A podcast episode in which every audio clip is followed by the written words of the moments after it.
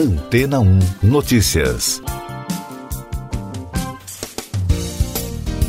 Bom dia!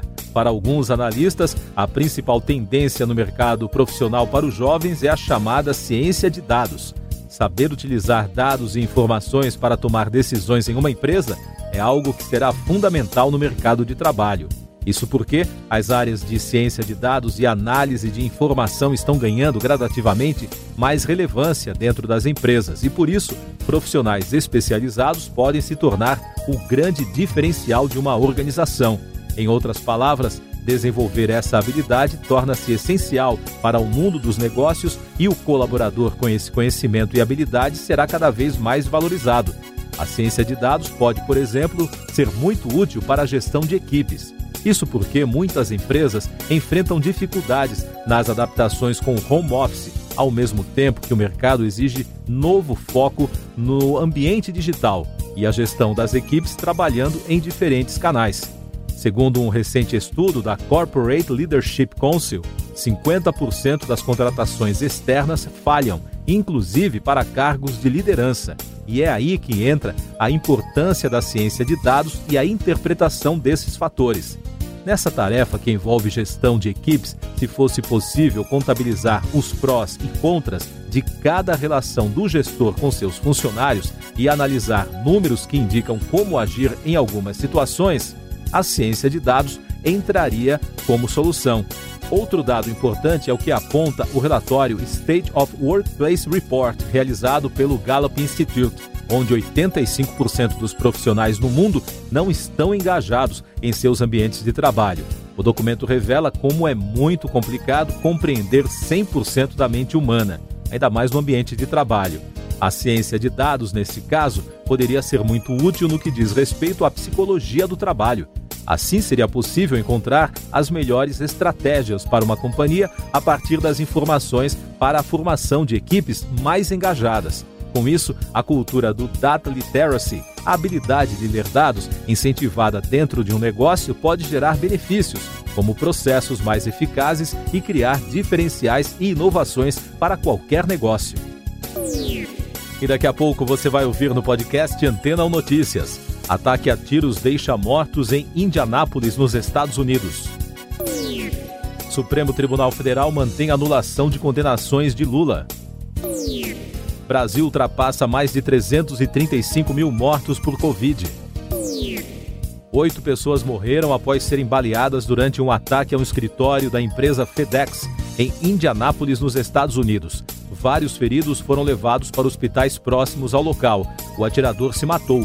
Em comunicado, a empresa disse estar ciente do trágico tiroteio o Supremo Tribunal Federal rejeitou por oito votos a três o recurso da Procuradoria-Geral da República que tentava reverter a anulação das condenações do ex-presidente Lula impostas pela Justiça Federal do Paraná na Operação Lava Jato. Votaram a favor da anulação os ministros Nunes Marques, Marco Aurélio Melo e Luiz Fux. A pandemia no Brasil o país registrou 3.774 mortes por Covid-19 na quinta-feira e totalizou mais de 365 mil óbitos. Com isso, a média móvel de mortes no país nos últimos sete dias foi a 2.952. O número de casos chegou a 80.529 diagnósticos. Com esse resultado, o país contabiliza agora mais de 13 milhões e 700 mil brasileiros que já tiveram ou têm o novo coronavírus. E o balanço da vacinação contra a doença aponta que até quinta-feira, 25 milhões 460 mil e 98 pessoas já receberam a primeira dose da vacina contra a Covid. O número representa 12,02% da população. A segunda dose já foi aplicada em 8 milhões 558 mil 567 pessoas, ou seja, 4,04% da população em todos os estados e no Distrito Federal. Ainda sobre a vacinação, subiu para seis o número de capitais que suspenderam a aplicação da primeira dose por falta de imunizantes: João Pessoa, Rio Branco, Salvador, Florianópolis, Goiânia e Maceió. Em nota, o Ministério da Saúde informou que será feito um novo envio de doses nesta sexta-feira para esses locais. Em São Paulo, mais de 60% das unidades municipais de saúde do estado estão sem kit intubação, de acordo com o levantamento do Conselho de Secretários Municipais de Saúde de São Paulo. Os dados apontam que o estoque de sedativos acabou em 61% dos serviços municipais. Essas e outras notícias você ouve aqui na Antena 1. Oferecimento Água Rocha Branca. Eu sou João Carlos Santana e você está ouvindo o podcast Antena 1 Notícias. Os Estados Unidos anunciaram sanções à Rússia pelas interferências do país nas eleições americanas e um ataque virtual que acessou dados de agências do governo americano. Foram penalizadas 40 entidades ou indivíduos. Também foram expulsos 10 diplomatas. A medida foi tomada por ordem do presidente Joe Biden. E a presença da Rússia nas fronteiras da Ucrânia mantém o leste do território ucraniano em alerta máximo por causa da presença de tanques e tropas do país. Desde o final de março, o governo russo enviou milhares de soldados e artilharia pesada para a região de Donbass, um local instável onde ocorreu a guerra de 2014 que deixou mais de 14 mil mortos e ainda não terminou. Além disso, Moscou também reforçou seus regimentos na Crimeia, a península ucraniana que a Rússia anexou no ano de 2014. Entre os 42 mil soldados enviados para a região está a Brigada 56 de Assalto Aéreo. O pesado deslocamento militar russo disparou uma série de alertas da OTAN, a Aliança Militar Ocidental. A pandemia no mundo. A diretora da Organização Pan-Americana da Saúde, Carice Etienne, pediu aos países da região para adotarem uma estratégia abrangente contra a Covid-19 que vá além das vacinas. Ela informou que as entregas dos imunizantes diminuíram na região por causa do aumento de casos nas Américas. Em Israel, o Ministério da Saúde retirou a obrigatoriedade do uso de máscaras contra o novo coronavírus ao ar livre a partir do próximo domingo. A medida foi tomada com base em dados dos profissionais de saúde diante da baixa letalidade e transmissão da doença após a campanha de vacinação. O presidente da Argentina, Alberto Fernandes, anunciou a restrição de circulação na área metropolitana de Buenos Aires das 8 da noite às 6 da manhã, a suspensão das atividades sociais em locais fechados, o fechamento das lojas a partir das 7 da noite e a suspensão das aulas presenciais em todos os níveis de ensino. As medidas tentam frear o contágio do coronavírus na região. No Chile, as autoridades sanitárias anunciaram que 7 milhões e 600 mil pessoas já foram vacinadas, o que representa 50% do público-alvo e recebeu pelo menos a primeira dose da vacina contra a Covid. Do total vacinado, 5 milhões e 100 mil já receberam as duas doses, o que equivale a 32,7% da população.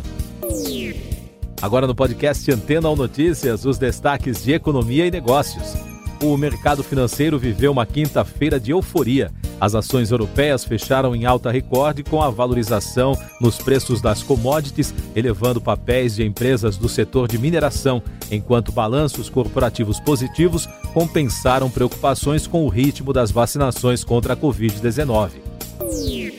Nos Estados Unidos, o otimismo tomou conta do ambiente de negócios, com os dados do mercado de trabalho e as boas perspectivas sobre o crescimento do país. A animação levou os índices SP500 e Dow Jones a baterem recordes históricos. No Brasil, o Ibovespa teve uma alta modesta de 0,34% e o dólar caiu 0,75% a R$ 5,628.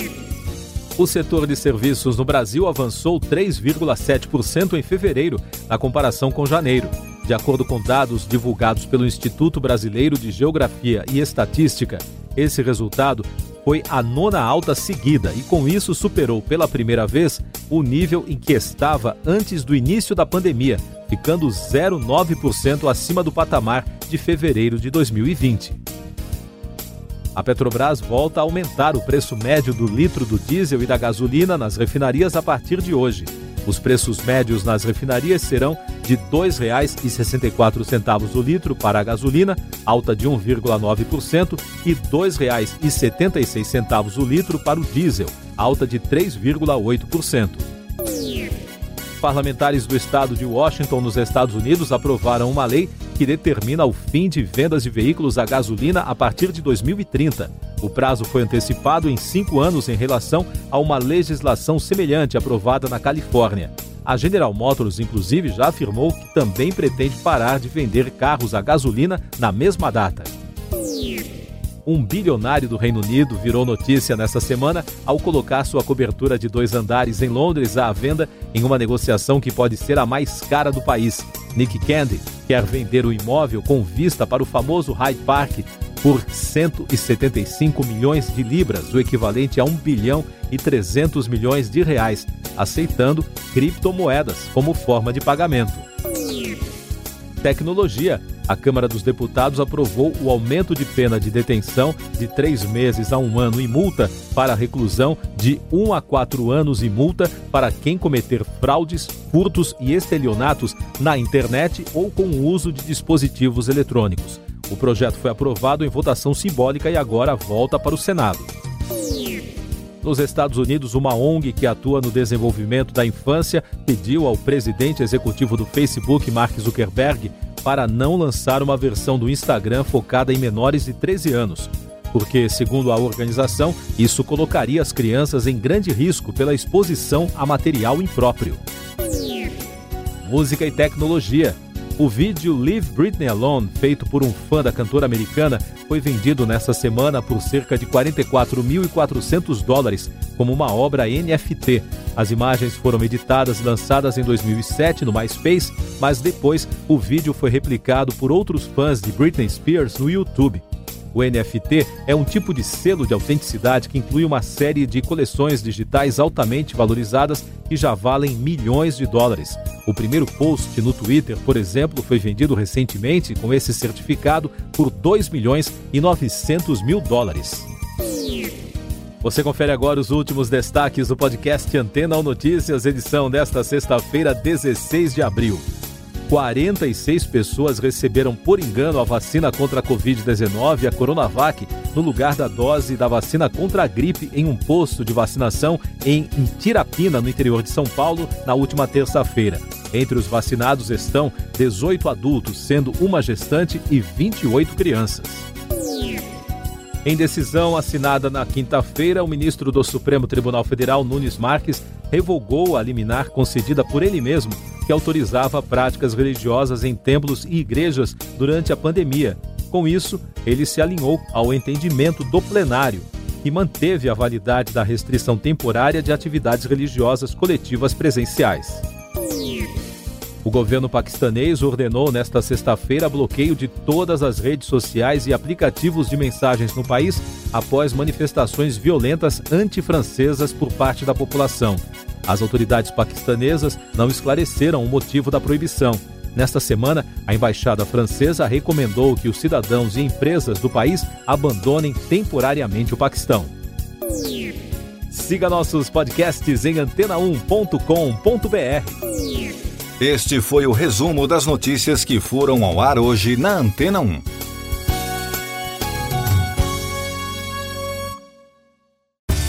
Depois de tanto conteúdo legal, que tal se hidratar com água rocha branca? O consumo regular de água durante o dia traz benefícios para a saúde, como, por exemplo, manter a pele bonita e hidratada. Rocha Branca, da fonte direto para sua casa.